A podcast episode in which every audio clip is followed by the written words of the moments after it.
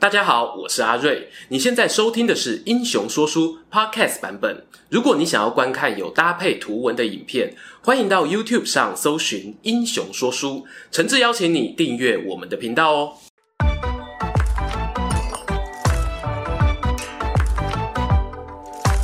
Hello，英雄说书的观众朋友，你们好，我是说书人阿瑞，替大家带来精彩的英雄故事。今天呢、要跟大家说的呢是三国时期河北霸主袁绍和他的重要谋臣田丰之间可歌可泣的感情史啊。这对没有 BL 是不是？田丰是被抛弃的啊。那我只好对田丰说一声啊，请节哀。感情世界里呢，不被爱的才是第三者。讲认真的啊，过去呢，很多人都在敲碗田丰的故事，因为大家都好奇，如果袁绍呢乖乖听田丰的话，他是不是就能够打败人生中的最强竞争者曹操，成为一统天下的霸主？要聊这个话题前呢，我们先做个背景介绍，那就是袁绍和曹操是如何开始竞争的。袁绍呢，他出身汝南袁家的大家族。最有名的外号呢，就是他们家里四世三公，在朝廷里呀、啊、很吃得开。不过呢，这里要破除一个迷思哦。之前我们其实也有聊过，那就是呢，袁绍的出身是有一点难以启齿的，因为他的母亲是一位偏房小妾，在重视门第的时代里呢，大家族的长辈啊是不太喜欢袁绍的。这时候呢，再看看曹操，他祖父那一辈呢是宦官。父亲那一辈呢，又有一些隐晦的出身记载，所以袁曹两个人的身家大调查，如果拿到今天，大概都会是八卦报纸喜欢的题材。我个人猜测啊，袁绍、曹操一开始呢，并不是敌人，他们在洛阳担任武官的期间呢，搞不好还有一点英雄惜英雄的味道。然而呢，俗话说得好，不是冤家不聚头。因为这两个人呢都有争天下的雄心壮志啊，那势必呢就要面临未来会有针锋相对的一天。他们是从何时开始交锋的呢？就是各自称霸一方的时候。袁绍呢，他先是并吞了冀州牧韩馥，紧接着呢打败幽州公孙瓒和黑山军，还接收了河内张杨的领地。短短五六年的光景啊，他的势力呢就扩及了青、幽、冀、兵四个州，完全就是一个霸主的模样啊。但是呢，曹操也不遑多让。袁绍他在北边打打打的时候啊，曹操也动手把袁术打得奄奄一息，并且擒杀吕布，取得徐州。通常故事说到这里呢，就会接着讲袁绍和曹操生命中最灿烂的对决——官渡之战。这场战争呢，确实是袁曹双方势力的一个重要转捩点。而本部影片的第二男主角田丰就准备要登场了。严格讲起来啊，袁绍呢在官渡之战吞下败仗，损失的兵力呢，其实不是让他最痛的事情。那什么才痛呢？是人才的陨落。官渡之战过后啊，许攸、张郃、沮授、颜良、文丑、淳于琼这些将领啊，通通跟袁绍生离或者死别，这是大罗金仙也难救的局面啊。然而呢，在大战开打前，我们田丰就仿佛是未来人一样哦，有对袁老板提出了两次警告。第一次警告呢，是在看到曹操东征徐州时，他建议袁绍出兵偷袭。不过呢，袁绍以儿子生病，他想要在旁边陪伴为理由，拒绝了。孩子的成长只有一次嘛，某种程度上来看呢，袁绍真是个好爸爸。但是呢，这可就让田丰气得吹胡子瞪眼睛哦。他拿起手杖啊，往地面猛敲。老板，争霸天下的机会也只有一次啊，你竟然因为一个小朋友生病而错过，可惜呀、至于田丰提出的第二次警告呢，是在后来袁绍决定要跟曹操展开总体战，集结大军南下的时候，他表示啊，曹操已经击破刘备，许昌的防备啊不再空虚，我们河北腹地大，兵力多，不如归起来种田，打持久战，我们会越打越强啊。如果一时冲动跟曹操梭哈在官渡这场战争，将来后悔莫及呀、但袁绍呢，这一次依然没有听从田丰的谏言，还把他关进了监狱。以事后的结果来看啊，袁绍呢没有按照田丰的建议做，还真的都失败了。但假如他听从劝告，真的就有机会扭转局面，打败宿敌曹操吗？我结论讲在前面哦，我觉得不行。不行的理由呢，主要有两个。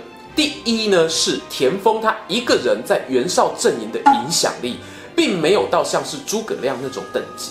第二是呢，袁绍会输给曹操，其实有一个更根本性的原因，我们待会聊。先说一下田丰这个人，他原本效力于冀州牧韩馥，后来呢加入袁绍旗下担任别驾。别驾的重要性呢，之前讲过，你可以当做一种信任的展现。田丰他加入袁绍阵营后，在对抗公孙瓒的过程中贡献颇大。譬如界桥之战时呢，他就跟在袁绍旁边一起参与作战，在枪林弹雨中啊突破敌人的包围网。从这个小事呢，你也不难看出，曾经我们的袁绍是有信任、器重田丰的。但我们接着呢就要说到袁绍，他有没有问鼎天下的能力呢？不是田丰一个人说了算。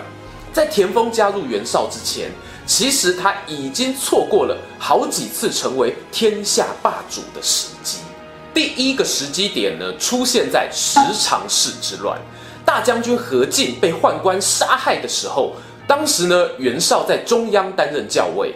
如果啊，他能够在一片混乱的洛阳城中，抢在董卓之前集结兵力，截住小皇帝兄弟党，那后来的史书记载，恐怕呢就只有袁太师，没有董太师了。但袁绍呢，错过了这次机会。第二次的机会点出现在凉州军阀李傕把汉献帝赶出长安。当时呢，袁绍手下的谋士沮授建议他迎接天子到邺城。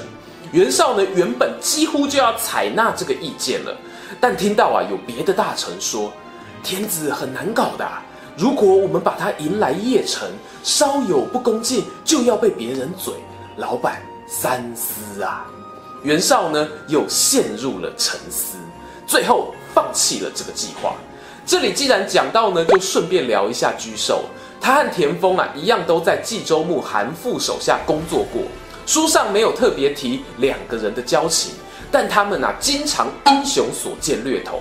而沮授呢，还有领过冀都尉、奋武将军等官职。可惜后来呢，下场也很让人感伤。官渡战后啊，他被曹操抓到。曹操爱惜沮授的才华，原本哦已经赦免他了，但是呢，沮授还是心里向着袁绍，逮到机会呢，想要逃出军营，不幸事机败露，遭到杀害。如果要说的话呢，他大概哦就是袁绍手下的诸葛亮那种等级。说回正题，袁绍因为优柔寡断，放弃迎接天子到邺城，又错过了第二次机会。但上帝没有放弃他哦，还是帮他准备了第三道门。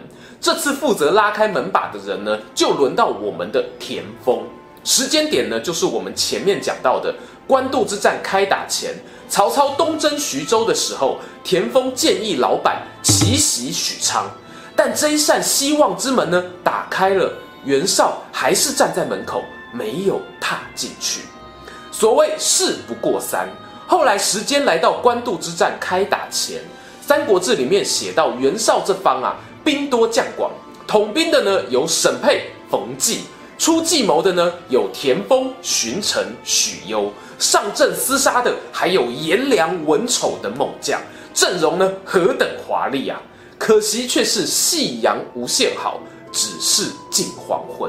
你会发现哦。河北诸葛亮居首，甚至呢还因为派系斗争的关系，没有在我们上面的先发名单里面。关于官渡大战的过程啊，其实分析很多，我们以后有机会可以聊得更深入。今天如果要用一句话形容，我会说啊，官渡之战其实就是袁绍、曹操双方的前半生事业经营成果发表会。顾名思义。成果发表会的成果呢，是累积而来的。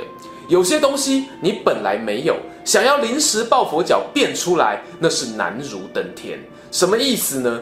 问题就出在袁绍和曹操相比之下最大的弱点，他欠缺决断力以及用人的眼光。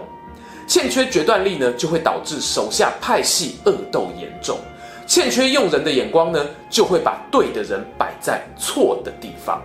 一个领导人的成功是比谁犯错犯得少。